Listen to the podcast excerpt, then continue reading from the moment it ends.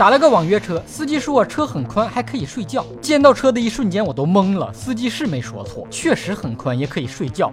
是你妈大货车！认真扯淡的男人最帅，欢迎不准时收看瞎扯淡。做梦也没想到打网约车打上了个大货车。其实我挺知足的，你打网约车是硬座，哥是卧铺。大货车可是高速公路食物链的顶端，再名贵的车见了大货车也得礼让三分。师傅，我问一下，等一会儿要不要我帮你卸货呀？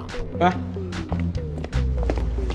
网上约车约上大货车不新鲜，之前还有人约上过面包车，甚至大巴车。约上大巴车的兄弟，这恐怕是你这辈子打网约车打过的身价最高的车了。据说有些地方的摩的司机也用上了网约车的 APP，三蹦子也能用轿车软件了。不知道这打三蹦子的 APP 是不是叫蹦迪出行？打三蹦子肯定没有加时费，因为从来就不堵车，司机还一顿闯红灯。三蹦子都能用网约车软件了，是时候回家把我闲置多年的二八大杠自行车安个后座了。没事出门接单赚个零花钱，滴滴猛蹬。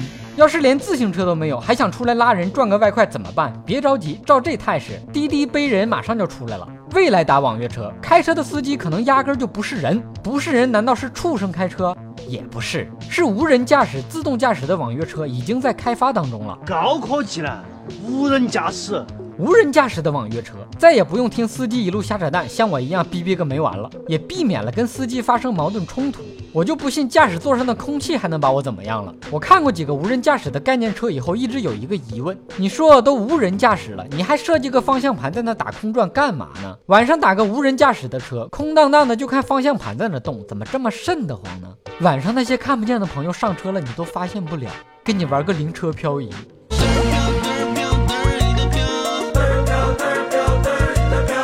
以上部分内容纯属瞎扯淡，好看的小哥哥小姐姐们，别忘了转发、评论、飞弹幕、双击关注、点个赞。有弹友留言评论说，听你的节目眼角纹都深了。想心情舒畅可以听我节目，想美容养颜的还是算了，面膜容易笑掉。你想听哥扯什么话题，可以给我留言评论，更可以到喜马拉雅圈子瞎扯淡发帖跟帖。瞎扯淡视频节目的音频版由喜马拉雅 FM 独家播出，订阅专辑哥陪你开车，更多搞笑内容尽在微信公号小东瞎扯淡。咱们下期接着扯。